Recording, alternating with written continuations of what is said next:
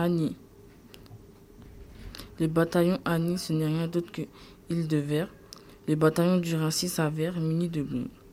D'un revolver, il part. Il pose des bombes pour retarder les départs. Les armes et les matériaux de destruction arrivent. Les armes arrivent. Les bataillons s'unissent pour attendre l'information radio qui les informe qu'il y a un complot.